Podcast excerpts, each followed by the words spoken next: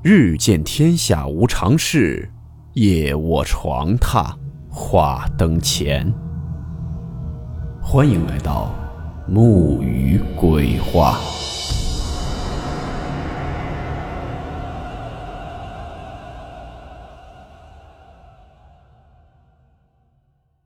大家好，我是木鱼。今天的故事投稿来自网友天下十三州。和一位已经被注销账号的网友发布的帖子内容。故事名称：集体咆哮，不存在的室友。温馨提示：本故事含有未经证实的内容和边缘化知识，部分内容超出普遍认知。如感到太过冲击自己的主观认知，请大家当做故事。理性收听。这是我旅游期间一个路遇的朋友讲的。他说，他大学同学说，同学的老家那个村子，在川北很深的深山里，基本属于是人迹罕至。八十年代，他们才被组织搬到山口附近。在清末的时候，他们村出现了一次极像瘟疫的闹鬼事件。与瘟疫不同的是，俗话说“病来如山倒，病去如抽丝”，但他们那次却是来如抽丝，去如山倒。开始呢是一个四十多岁的男人，因为着凉发了高烧，烧了几天，人已经极度虚弱了。在这种身体状况下，有一天夜晚，却忽然咆哮了起来。就是如同狮吼虎啸，整整一夜，吓得他家人也不敢靠近。天一亮，此人立刻恢复正常，还是一个病得不能自理的病人。这一天晚上，他的邻居家一个大娘也开始咆哮起来。不到一个月，全村所有人晚上几乎都变成了野兽。好在他们没有别的疯狂举动。在夜晚咆哮的时候，他们是没有意识的，也就是说，咆哮的人并不知道自己晚上在干什么。村里最后一个正常人发现自己记不起昨夜的事情时，就是大家公认的全村咆哮的开始。这种全村的举动持续了有半个多月。其实村民们也害怕，但是穷山恶水，只要没死人，他们是无力也想不到搬迁出去的。但是，一天大雨之后，村民们发现自己忽然晚间恢复了正常。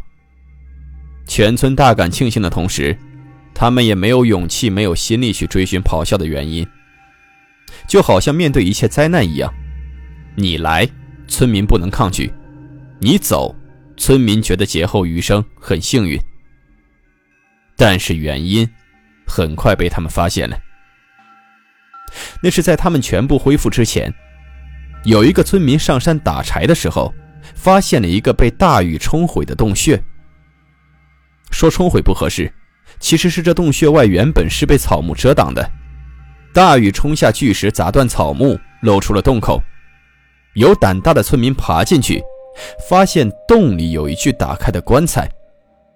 那棺材很豪华，但是明显年代久远，也明显可以看出是人为最近打开的。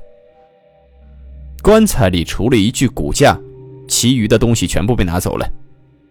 这也可以看出是新进的事儿，因为痕迹还在。但最奇怪的是，那骨架子的头是凭空抬起的，就如同活人躺着抬起头的动作。空洞的眼眶望着洞顶。村民们当时很害怕，盖上了棺材，封好了洞口。也就从那以后。再也没出过什么怪事之前村民们的那些诡异症状，也全部消失了。第二个故事，一个女生发现他们宿舍好像住了一个不存在的室友，而那个室友呢，似乎卡在了2014年到2015年的平行时空里面。前段时间，有一个女生发帖说。他在今年二零二二年九月份研究生入学的时候，分配到了一个寝室里面。但进去以后，就觉得非常的奇怪。进去的时候，他就发现，其中有一个床位上已经铺好了被子、被褥什么的，然后桌子上也摆放了很多生活用品。他就想说啊，是不是自己一个室友已经入住了？但是呢，他随便瞟了一下，就是这个人的床旁边有一个牌子，写着他的名字。但是上面入学的年份是二零一四年的九月，距今已经有八年的时间了。他就想，是不是什么本硕博连读啊？这个人就一直住在这个寝室之类的，就也没有多想。可是这个房间特别的脏，就不是说有人特别邋遢把房子弄得很脏，而是那种很久已经没有人住的感觉，到处是蒙着一层细细的灰尘。尤其是那个洗手间，都是那种黑黑的小虫子，包括那个蹲坑里面还塞着那些瓶子什么的。即使说这个室友他只是偶尔回来住一下，也不至于是这个样子。当时呢，这女孩就感觉特别不好，就跟宿管打了电话，说自己想搬另外一个寝室，然后就又问这个宿管，这个室友到底是怎么回事那宿管说他也不清楚，因为他也是新来的。而且跟这个女生说，现在学校寝室非常的紧张，现在也没法给你更换，你就把它好好打扫一下就行了。没办法，他就硬着头皮住了下来。因为这个室友呢一直没有露面，他就去随意翻了一下他桌面上的物品。但这不看还好，一看就看到他心跳加速，因为他发现这个室友桌面上所有的东西。都停留在二零一四年到二零一五年这个年份之内。什么意思呢？比如说这个方便面，它的生产日期是二零一四年的，包括他用的一些化妆品啊、护肤品之类的，也都是二零一四年以前的。如果说这个女生一直住在这个寝室，为什么她用的物品都是那个年份的？但是这个女生也不像是说从这个寝室搬出去的。她的床和被子是掀开的，好像他只是随意从床上下来，出去买个东西或者上个课，马上要回来的样子。而且桌面上还放了一个非常贵重的相机。如果他是离开了这个寝室，搬出去不再住了，为什么这么贵重的东西还放在桌面上呢？这种感觉就好像他是在2014年到2015年的某一天，因为某种不可抗的原因。突然从这个宿舍消失的，以至于他来不及去把这些贵重的物品拿走。因为他问学校也问不出什么，所以呢，他就决定自己去查。然后就查这个女生的名字和学校在2014年到2015年之间发生的新闻。这一查，他还真查出来点东西。在2014年的一月份。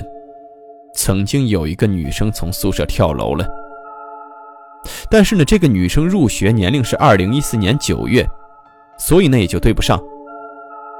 但是她后来还真的查出了，在二零一五年的十月份，有一个大二的女生在宿舍猝死。她的这个室友呢是二零一四年九月份入学的话，那么二零一五年的十月份，刚好她也就是大二，这些都是能够对得上的。而且他现在那个床上的被子是冬天用的，十一月份是冬天，就好像是那个女生猝死之后，学校保留了她所有物品的原状，没有再去动它，把这个宿舍给封起来了，直到最近宿舍紧张才把它重新打开，让这个女生入住一样。这一切就似乎都能够对得上了。正当这些网友在期待这个女生更新后续的时候，这女生突然发了一个事情热度太大，现在学校已经联系她了，她呢也准备注销这个账号，请大家不要再关注了。之后这个账号以及这篇帖子都被注销掉了，只留给了我们以上的信息，剩下的也就只有开展网友们的脑洞了。